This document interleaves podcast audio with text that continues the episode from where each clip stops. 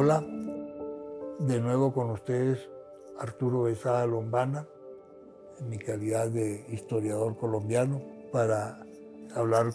sobre la Segunda Guerra Mundial. Al terminar la Primera Guerra Mundial,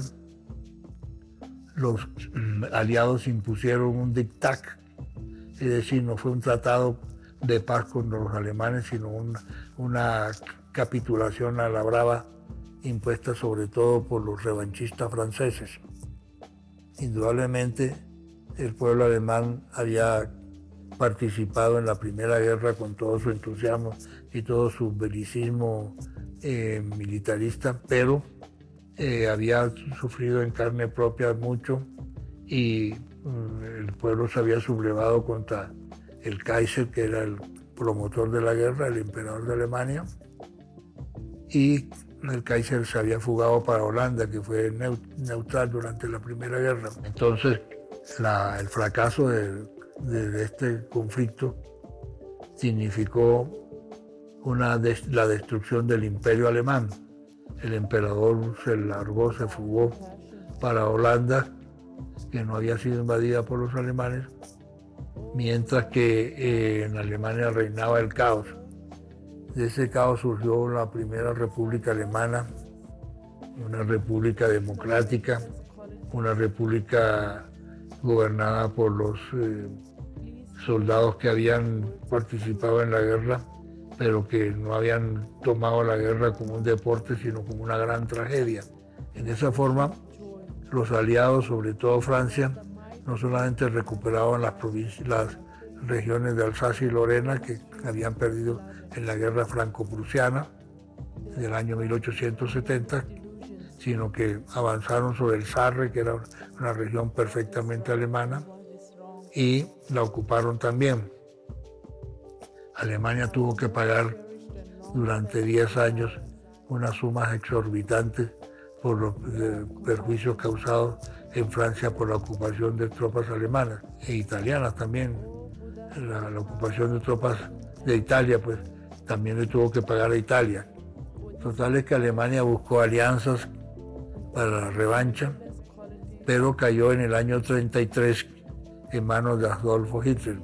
un austríaco, no era alemán, era austríaco, eh, ferozmente racista, estúpidamente racista porque consideró a los judíos raza inferior, cosa estúpida, un pueblo que le había dado al mundo primero un redentor, el Señor Jesucristo era judío, sino también había dado nada menos que a los grandes científicos, pensadores, filósofos que tenían sangre hebrea y que se consideraban alemanes por su cultura, por su lengua, por sus costumbres, por su religión, que siendo judíos la mayoría de ellos habían abandonado, habían abandonado la religión de sus antecesores y se habían hecho cristianos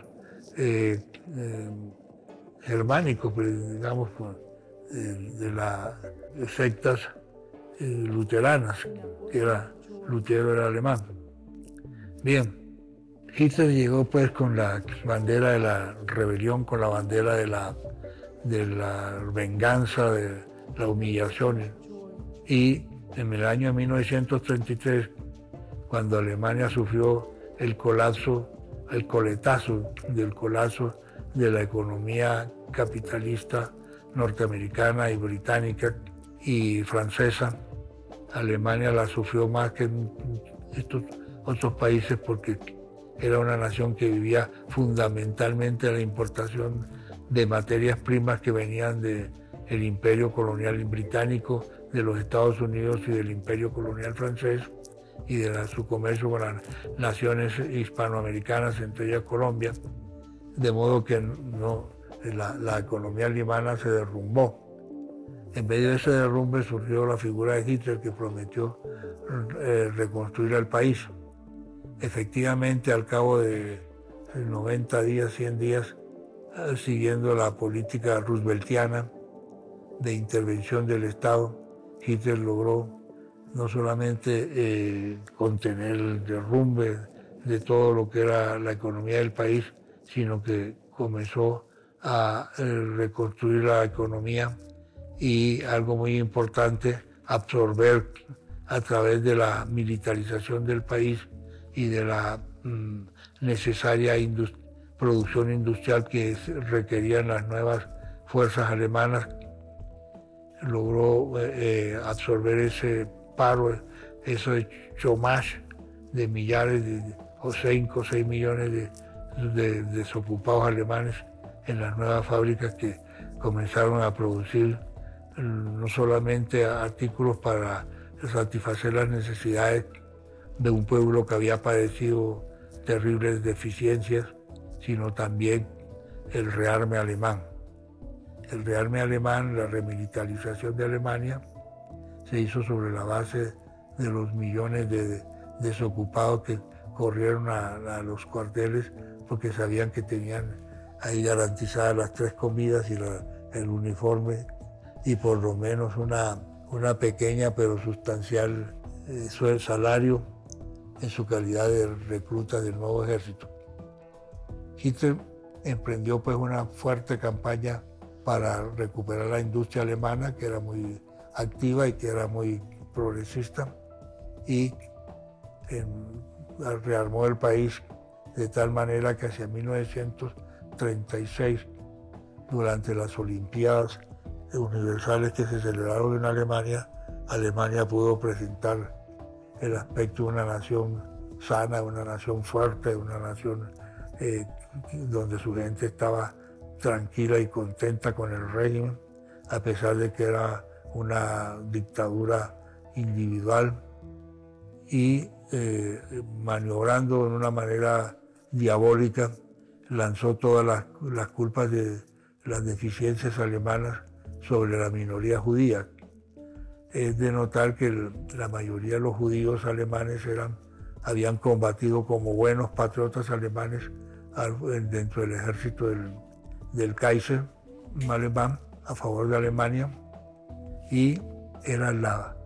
parte fundamental de la eh, inteligencia alemana. La mayoría de los judíos eran gente de clase media que trabajaban en la industria y en, en la producción del país como potencia industrial, como ingenieros, como técnicos, y eran la, espina dorsal de la economía industrial alemana. Toda esa gente se vio obligada a salir, a huir prácticamente de Alemania cuando comenzaron las hordas nazis a crear terribles eh, problemas a la, a la, minoría alemana, hasta a asesinar a, viejos judíos que se encontraban en la calle cuando ellos estaban haciendo sus grandes manifestaciones antisemitas. Bien, sin embargo, pues Alemania contó con la, la colaboración aún de los comunistas rusos, a los cuales le vendían, dado que las deficiencias que presentaba la industria eh, soviética, que era entonces la Unión Soviética. Eh, Alemania le suplía con tractores, con maquinaria, con muchos instrumentos, piezas para la industria recién creada de los soviets, gobierno socialista soviético. Bien, así la situación se fue recuperando la economía alemana más que por las sabias medidas del señor Hitler, por la necesidad urgente de que tenía el mundo en esa época de industria alemana que era muy avanzada y porque Alemania había sido a partir de 1910 había sido la, nación más industrializada de Europa. Había superado a Inglaterra, había superado a Francia eran potencias coloniales y había eh, organizado una economía industrial altamente avanzada sobre la base de los conocimientos de una población bien capacitada desde el punto de vista eh, universitario, con una gran masa de eh, trabajadores, ingenieros, técnicos, tecnólogos, etc. Cuando en 1936 se celebraron las Olimpiadas en Alemania, ya después de tres años de intensa actividad, Hitler pudo presentar a los ojos del mundo atónitos un país organizado, un país eh, industrializado, un país donde la gente se satisfacía sus necesidades alimentarias importando lo que no producían y sobre todo toda su maquinaria industrial renovada eh, en plena producción, exportando para todos los cinco continentes e importando materias primas de, esos continentes. En 1938, mediante una serie de maniobras diplomáticas, Hitler logró no solamente ocupar Austria, sino que acabó con Checoslovaquia. En la conferencia de Múnich, los primeros ministros de Francia y de Inglaterra se dieron a las protecciones alemanas y accedieron a sacrificar a Checoslovaquia sin que eh, oír a los checos, los gobiernos checos encabezado por Eduardo Benes, que llegó allá a pedir que se le oyera a él, ¿no? Nada, no lo oyeron, sino que procedieron a sacrificar a Checoslovaquia y Hitler, que había recuperado ya las eh, fronteras occidental, territorios que estaban ocupados antes por Francia, pudo añadir a sus victorias el hecho de que había obtenido mediante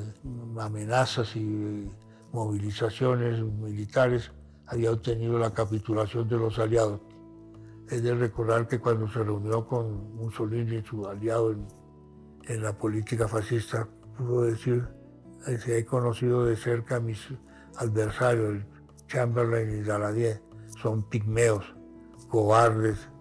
deficientes mentales, son unos pigmeos. Esos no son hombres que puedan organizar grandes ejércitos ni a grandes naciones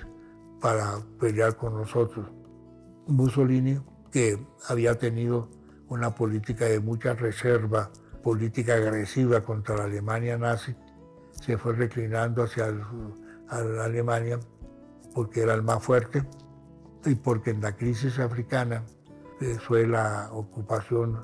de Italia de colonias africanas, completamente Etiopía, una de las dos o tres naciones independientes que había en esa época en todo el continente africano. Él invadió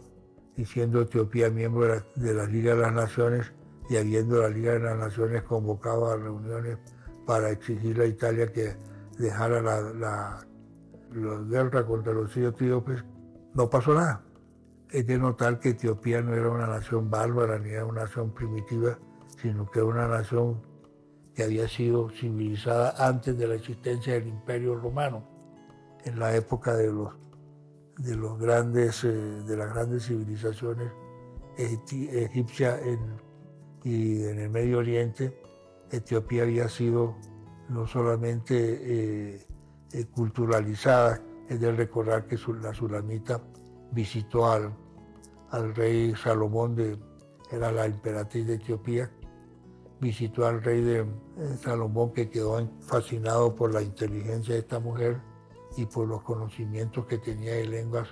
del Medio Oriente. Y ella a su vez quedó fascinada, salió embarazada del Salomón y quedó fascinada con la civilización eh, judía, judeo-árabe, porque ella participaron también los otros pueblos semitas de, la península arábica. Etiopía se convirtió así en una especie de nido de la civilización africana. Su población no era ni siquiera eh, de raza africana, sino que era una población de origen eh, blanco, blancos del Medio Oriente que habían llegado allá en la época de los egipcios y se habían acomodado ahí en las altas planicies de Etiopía con un alto eh, nivel de, territorial que hacía de esas tierras unas tierras muy parecidas a la sabana de Bogotá nuestra o a las montañas nuestras de Boyacá o de Antioquia, muy fértiles para producir la producción agrícola, producir el trigo que precisamente se cultivó primitivamente fue en Etiopía y de ahí pasó al Egipto y del Egipto pasó al Medio Oriente y del Medio Oriente a Europa. Pero fueron los etíopes quienes lo cultivaron por primera vez con mucho éxito y comenzaron a, tostar los primeros panes, las primeras pastas de origen de, la harina del trigo. Hecha esta pequeña disquisición pasamos pues a considerar lo que pasó con la llegada del Islam a Egipto. Ahí la nación egipcia, que era un pueblo cristiano, esencialmente cristiano, que había sido cristianizado por los primeros apóstoles que salieron de Judea, pasó a ser una nación musulmana y sus eh, caballeros, sus soldados que con su larga trayectoria cultural fueron la cabeza de todos los ejércitos árabes que invadieron el norte del África y llegaron hasta el sur de España por el oriente y por digo por occidente y por oriente eh, desde Grecia invadieron pues a la, a la península balcánica. Todavía hay pueblos de origen musulmana en Albania en ciertos sectores de lo que la actual República de Yugoslavia en Bulgaria y aún en, territorios griegos, ¿no? limítrofe con la Turquía musulmana europea. El desarrollo posterior de la olla del Mediterráneo fue determinado precisamente por esos factores.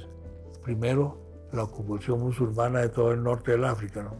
desde Egipto hasta Marruecos, con penetración profunda en territorio español, no tan profunda en territorio balcánico, pero con la amenaza perpetua, constante de mm, lanzar sus caballeros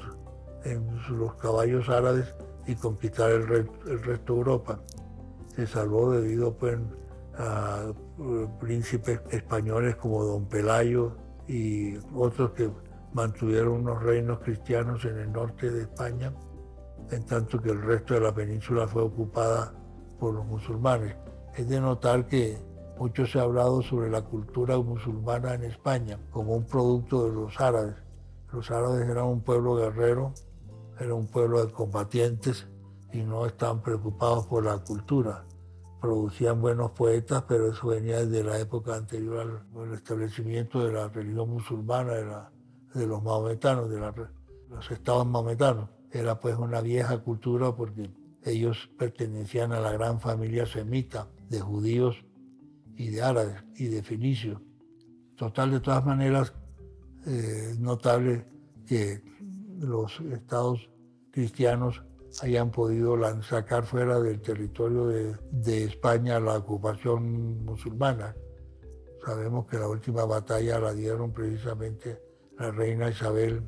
y su marido don Fernando casi en presencia de, Colón, cuando fue a pedirle ayuda para su expedición hacia lo que más tarde se conoce como América, nuestro continente. Esas batallas finales fueron dadas por minorías de reyes eh, de origen europeo, porque, por ejemplo, el último rey de Boabdil, creo que fue, era rubio, era típicamente germánico. Y los árabes no hicieron una política que no fue discriminatoria, sino al contrario, hacían su política absorbiendo a los pueblos que ocupaban, respetando sus tradiciones, salvo las religiosas, porque lo único que ellos imponían era su religión maometana. Para eso hacían la guerra. Mientras el cristianismo mandaba mandó mártires y se fundamentó sobre el martirio de millares, de primitivos cristianos en Roma y en las provincias romanas, los musulmanes mandaron una veloz caballería armada con las alfanjes que esgrimían y con cañones de, de bronce que fundían en el Medio Oriente y que tenían una eficiencia notable sobre las masas de infantería cristiana. Bien, llega pues el siglo, los años de del siglo XV, los reyes de España sacan a las últimas reservas de musulmanes de Europa, de, Europa no, de España, y se sienten libres para libertar el sur de Italia de la dominación musulmana, Sicilia y la parte del sur de la península. Los sacaron también de Córcega, de Cerdeña, eh, y el cristianismo se implantó nuevamente en la península española, ibérica, y vieron reducidos sus estados a pequeños estaditos, pequeños principados en la península balcánica. Es de notar que todavía Albania es una nación esencialmente musulmana. En el siglo pasado Italia la conquistó, la hizo un reino, era un reino musulmán y, se convirtió en un reino cristiano con el rey de, Italia como rey emperador que era impuesto por Mussolini en, en Albania. Hicieron muchos esfuerzos los italianos para atraer a los albaneses a través de la religión, su conversión al cristianismo, como política de integración de Albania más que como política religiosa. Mussolini, como se sabe, no era creyente, había sido un ateo eh, dominante y nunca manifestó mucha deferencia por, por la iglesia. Hizo el convenio, el tratado de Letrán con el Papa sobre la cuestión romana, porque consideró que eso era una defecio, que estando el Papa en Roma, en, el Vaticano, como prisionero, porque el Papa se consideraba un prisionero, Italia no tuviera relaciones con, con el papado. Entonces él, que no era creyente, hizo el, tratado pues que unió, que reglamentó, digamos, las relaciones entre la Casa de Saboya, que estaba excomulgada, y el Vaticano. Bien, hacia 1938 Italia pues invadió Etiopía para crear un imperio africano, basado pues en las viejas tradiciones de la Roma imperial. Sin embargo, como decía Churchill en alguna ocasión, ni el mundo era el mundo de la época de los romanos, ni los italianos son los romanos antiguos, ¿no? Cosa que tenía razón, porque desde el punto de vista étnico tampoco lo era, eh, la invasión de Italia por países como los como los godos, hermanos, como los árabes, hasta los turcos estuvieron en Italia, los griegos, etc., habían convertido la Italia de una nación germánica en una nación latina una mezcolanza de razas del Medio Oriente y del Mediterráneo. Bien, ya en el siglo XX, pues Italia volvió otra vez, después de la unificación que logró Garibaldi, mediante una serie de guerras. Entonces Italia todavía mantenía algunas reclamaciones sobre tierras que estaban ocupadas por los alemanes austríacos en el norte. Vino la ocupación de los estados vaticanos y entonces le faltaba a Italia para su reunificación esas tierras en el Véneto, en el norte de, Italia, ocupadas por los austríacos. Por eso Italia entró en la Primera Guerra y avanzada la guerra en 1915 para mm, eh, recuperar esos territorios que eran, que eran italianos y para eh, fortalecer su posición en el Mediterráneo como potencia mediterránea cosa que no agradaba mucho ni a Francia, ni a España, ni a Turquía. Los italianos hicieron una guerra en 1911 contra Turquía y se apoderaron de lo que ellos llamaban la cuarta esponda, o sea, la cuarta, la cuarta playa. La cuarta playa eran pues las tres playas de la península de la bota italiana y la cuarta era el norte del África, Libia. Libia había sido una de las colonias más avanzadas del Imperio Romano y su población era eh, muy mestizada. Recordemos que eh, Libia limitaba con Cartago y Cartago era la potencia enemiga de Roma. Roma la destruyó y entonces para evitar cualquier renacimiento trasladó gran cantidad de latinos hacia Túnez, que era donde estaba la, Cartago, y hacia el norte del África, Libia. Cuando en 1911 Italia hizo esa guerra eh, colonial contra el imperio turco, lo único que ellos querían era Libia, porque era la, famosa cuarta esponda, la cuarta playa italiana. Y efectivamente se lograron una gran cantidad de italianos. Era en la época en que Italia la gente carecía de tierras, eh, la mayoría de los campesinos, que eran la población básica de Italia, cultivaban en las tierras ajenas. Entonces el hecho de conquistar Libia fue un descanso porque Libia estaba muy despoblada, Libia no tenía ni, ni 500 mil habitantes, una extensión superficial inmensa, casi cuatro veces o cinco veces Italia, claro, en su gran mayoría cubiertas por el desierto del Sahara, pero había regiones como el norte de Trípoli, la región de Trípoli o, la región de Sirenaica al norte,